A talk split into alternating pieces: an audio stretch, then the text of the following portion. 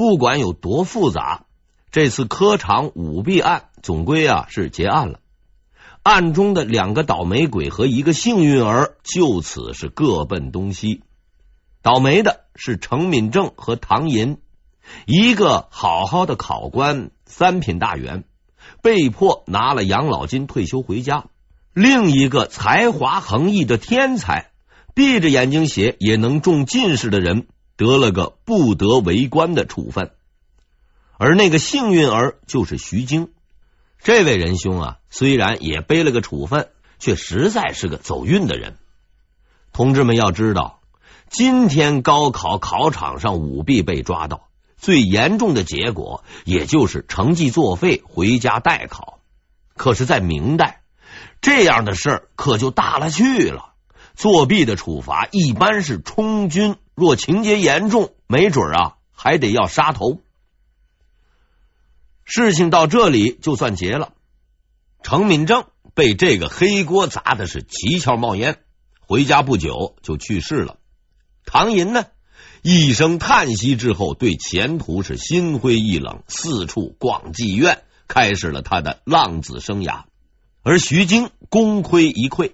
对科举也是恨之入骨，回家就开始烧四书五经，还告诫他的子孙：“所谓万般皆下品，唯有读书高，是一句屁话，还不如学点有用的好。”他的家教收到了良好效果。八十八年后，他的儿子的儿子的儿子出世，取名徐振之。此人不爱读书，只喜欢旅游，别号徐侠客。这么一番折腾下来，大明王朝少了两个官僚，却多了一个浪荡才子和一个地理学家，倒也不见得是一件坏事。说到这儿，差点又漏了一个人，还是那位告状的给事中，他也留名青史了。后来啊，有人根据传说写了一出广为流传的戏，此戏俗名《三笑》，又称。唐伯虎点秋香。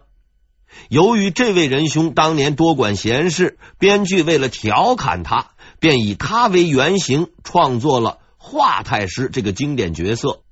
这个角色呀，就是按照前面说的那个告状的几世中来编的。不但硬塞给他几个傻儿子，还安排唐伯虎拐走了他府里最漂亮的丫鬟，也算是给伯虎兄报了个仇。这场文坛风云最终还是平息了，可已经倒霉到家的唐伯虎不会想到，他的厄运才刚刚开始，更大的麻烦还在未来的路上等待着他。朱佑樘是个很实在的人，他从小饱经忧患，好不容易才活下来，立为太子后又几经飘摇，差点被人给废了。能熬到登基那天，实在是上天保佑，阿弥陀佛。这个少年经历了太多的苦难，所以他憎恶黑暗和邪恶。他不顾身体，日以继夜的工作，驱逐无用的僧人和道士，远离奸人，任用贤臣，为大明帝国献出了自己的一切。可是过大的工作强度也彻底拖垮了他的身体。二十多岁，那脑袋呀就秃了一大半了，面孔十分苍老，看上去活像街边扫地的大叔，连大他好几轮的王树和马文生他都不如。马文生活到了八十五岁，而王树更是创造了记录。这位老大爷一直活到九十三岁才死，据说啊，死的当天还吃了好几碗饭。吃完了，打了几个饱嗝后，才自然死亡。朱佑樘就没有那样的运气喽。三十多岁的他已经是重病缠身，奄奄一息，却仍然一如既往的拼命干活，身体自然是越来越差。但是他全然不在乎。在这歌舞升平的太平盛世背后，他似乎预感到了即将来临的危险。为了迎接那一天的到来，必须做好充足的准备。此时，王述已经退休回家，吏部尚书几经变更空了出来，朱佑樘让马文生接替，但兵部也离不开这个老头子，一个人不能分成两个用啊。无奈之下，马文生只好就任了吏部尚书。他推荐了一个叫刘大夏的人接替了他原来的兵部尚书的位置。马文生的眼光很准。刘大夏是一个十分称职的国防部长，在他的统领下，大明帝国的边界变得坚不可摧。但是事实证明，这位国防部长最大的贡献，并不是搞好了边界的防务，而是推荐了一个十分关键的人。弘治十五年，兵部奏报，由于疏于管理，军中马匹不足。边防军骑兵战斗力锐减，急需管理。这是个大事。朱佑樘立刻找来了刘大夏，让他拿主意。刘大夏呢，想了一下，回复了朱佑樘：“我推举一人，若此人去管，三年之内必可建功。”谁？杨一清。朱佑樘很快就在脑海中找到了对象，因为这实在是一个很有特点的人。督察院左副都御史杨一清，一个快五十岁的老头，不苟言笑，整日是板着严肃的面孔，而且相貌出众，比较丑。反正啊，是去管马，又不是派去外国出使，哎，就是他了。于是，干了二十多年文官的杨一清离开了京城，来到了陕西，哎，养马之地。他呢，将在这里的瑟瑟寒风中接受新的锤炼，等待着考验的到来。这个时候的三人内阁能谋善断，马文生坐镇吏部，刘大夏统管兵部，一切无懈可击。弘治盛世终于达到了顶点，但是朱佑樘的身体。却再也无法支撑下去了。弘治十八年五月，告别的时刻终于到了。年仅三十六岁的朱佑樘走到了人生的尽头。在这最后的时刻，面对着跪在地上哭泣的刘建、李东阳和谢谦，他回顾了自己几乎毫无缺憾的人生，终于意识到了他此生唯一的遗漏。到了这个地步，我也没有什么可说的了。只是有一件事放心不下。太子是很聪明的，但年纪太小，喜欢玩。希望诸位先生劝他多读书，做一个贤明的人。阁臣们回应了他的担忧，誓不辱命。看着这三个治世能臣，朱佑樘笑着闭上了眼，永远离开了这个世界。朱佑樘这一辈子没有享过什么福，却遭了很多罪，受过无数恶毒的伤害，却选择了无私的宽恕。他很少体验皇帝的尊荣，却承担了皇帝的全部责任。从黑暗和邪恶中走出来的朱佑樘是一个光明正直的人，所以我给了他一个评价，是他的祖先和后辈都无法得到的最高评价。朱佑樘是一个好皇帝，也是一个好人。现在，让咱们大伙一起调整一下呼吸，都坐稳当了。明代三百年中最能闹的一位兄弟，嘿，就要出场了。据说清朝的皇子们在读书时，如果不专心，师傅就会马上怒斥一句：“你想学朱厚照吗？”被几百年后的人们当作反面典型的朱厚照，并不冤枉。单从学习的态度上来讲，他实在是太差劲儿。朱佑樘这辈子什么都忙到了，什么都惦记到了，就是漏了他的这个宝贝儿子。朱佑樘命不好，只生了两个儿子，还病死了一个，唯一剩下来的就是朱厚照，自然当成命根子来看待。加上他老兄幼年不幸，便唯恐自己的儿子受苦，无论什么事情都依着他，很少责罚，更别提打了。这大概是世上所有父亲的通病。朱厚照呢，就是在这样的环境中一天天的长大，天不怕地不怕，想要什么就有什么，也没有人管他，这很自然。连他爹都不管，谁还敢管？无数的败家子儿就是这样练成的。但是朱厚照并不能算是真正的败家子儿。据史料记载，他的智商过人，十分聪明，也懂得是非好歹。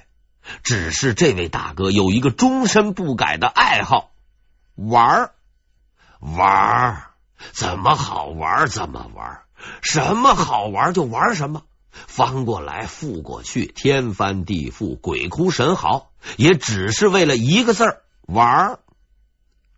请诸位千万记住这个前提，只有理解了这些，你才能对下面发生的事情有充分的思想准备。朱厚照就这么昏天黑地的玩到了十五岁，突然一天，宫中是哭声震天，他被告知啊，父亲就要不行了，而他朱厚照将成为下一任的皇帝。朱厚照先生。并不十分清楚这句话的含义，在他看来，这不过是加了个名誉头衔，该怎么活还怎么活，没有什么变化。可是不久之后，麻烦就来了。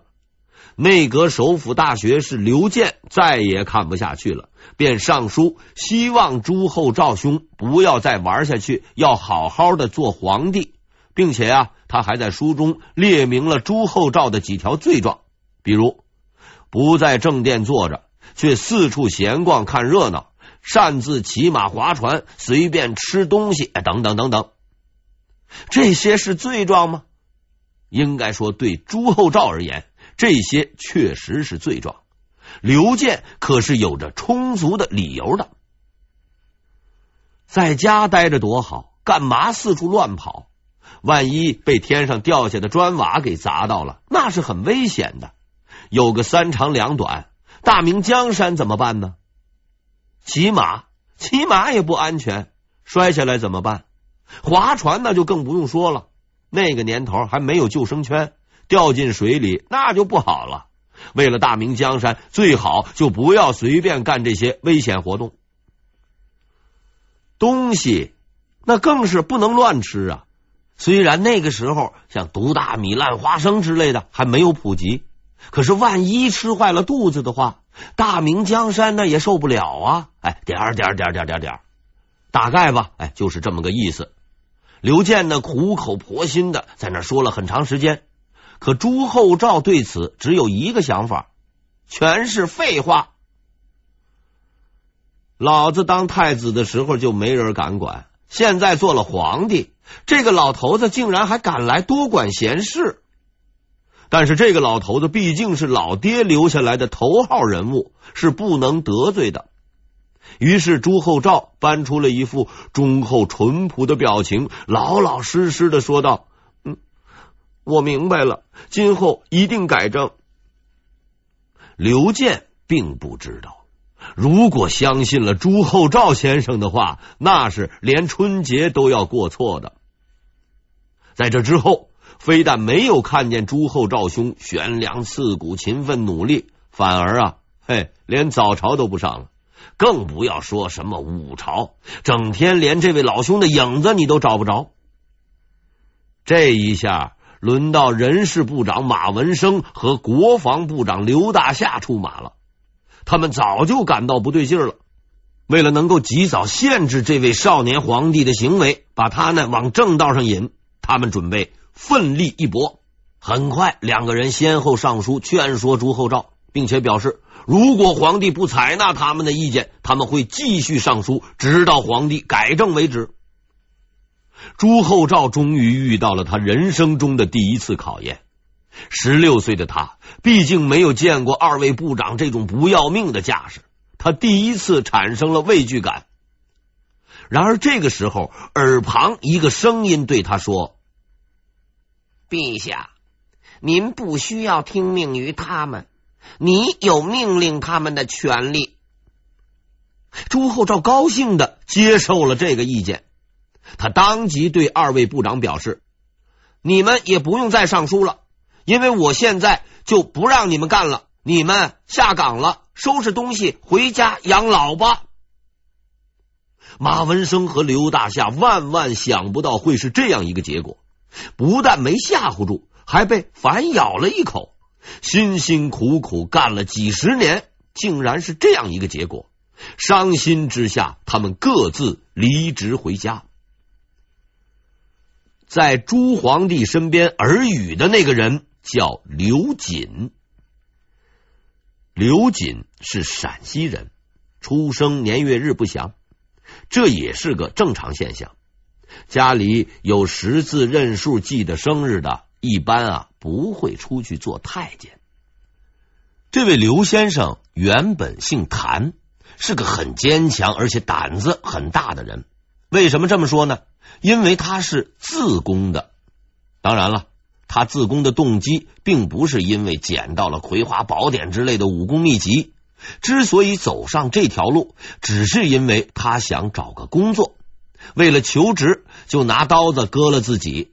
这样的人自然很坚强。更悬的是，自宫也不一定有工作。当时想当太监的人多了去了，没点门路，你还进不去呢。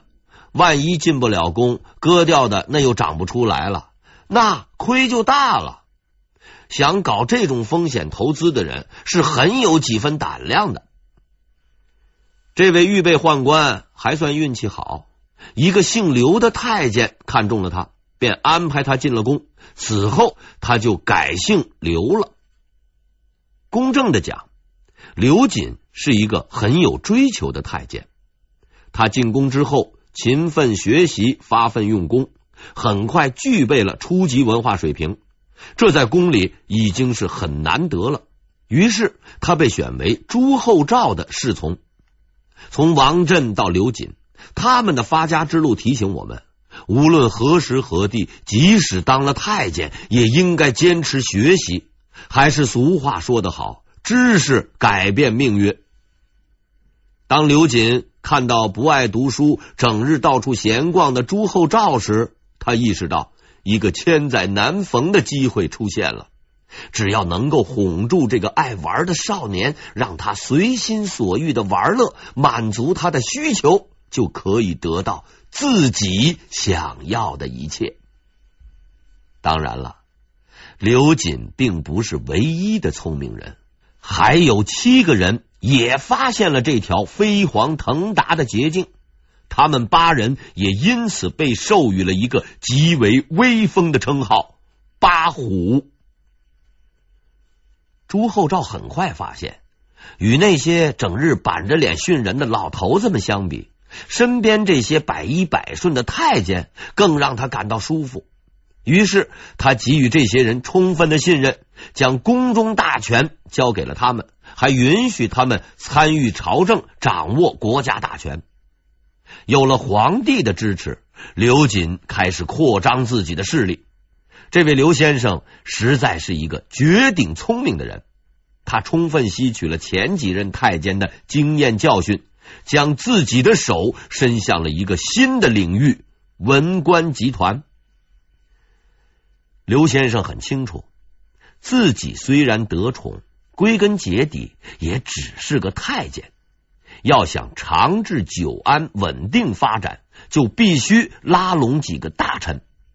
刘建、李东阳这些人自然不会买他的账，但是他知道，要在读书人中间找几个软骨头的败类，并不困难。经过仔细的观察。他找到了一个合适的人选，吏部侍郎焦芳。接触一段时间后，双方加深了了解，形成了共识，决定从今以后狼狈为奸，共同作恶。焦芳是河南泌阳人，进士出身，还是个翰林。但你要是把他当成文弱书生，那可就大错特错了。想当年，万安在内阁管事的时候，大学士彭华推荐晋升学士人选，漏了焦芳。这位兄台听到消息，当即表示：“我要是当不上学士，我就拿刀在长安道上等彭华下班，不捅死他，我不算完。”彭华一听到这个消息，吓得不行，把焦芳的名字乖乖的就给加上去了。事情就这样才了结了。这位焦兄弟如此彪悍，在中进士之前，估计啊，那也是在道上混的。他被刘瑾拉入伙，是一件理所应当的事儿。焦芳就这样成为了刘瑾犯罪集团的骨干成员。考虑到投靠太监毕竟是一件不光彩的事情，焦芳呢并没有公开自己的身份，一切都在秘密中进行着。刘瑾的行动引起了文官集团的警觉，马文生和刘大夏的离去也让他们彻底认识了即将到来的危险，必须动手了，先下手为强，后下手遭殃。刘健是一个经验丰富的政治家，多年在官场滚打的经验告诉他，如果再不收拾局面，后果不堪设想。而要想除掉八虎，单靠内阁是绝对不够的。要获得最后的胜利，必须发动文官集团的全部力量，发动一次足以致命的攻击。基于这个认识，他找到了户部尚书韩文。布置了一个周密的计划。第二天进攻开始。这一天呢，朱厚照收到了一份奏折，他呢随意的翻阅了一下内容，却立刻被吓得是胆战心惊。这份奏折不但像账本一样列举了他登基以来的种种不当行为，还第一次大胆的把矛头直接对准刘瑾等人，表示。再也无法容忍，必须立刻杀掉八虎。如果朱厚照不执行，他们绝不甘休。这份奏折的作者就是大名鼎鼎的文坛领袖李梦阳。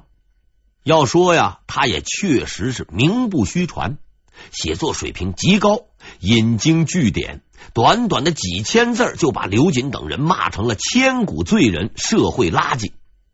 但是朱厚照害怕的并不是这份奏折的内容，也不是奏折的作者。类似这种东西，他已经见过很多次，习以为常了。真正让他畏惧的是这份奏折的落款“六部九卿”。六部大家都知道了，而所谓九卿，就是六部的最高长官。六位尚书加上督察院最高长官、通政司最高长官和大理寺最高长官，共计九人，合称九卿。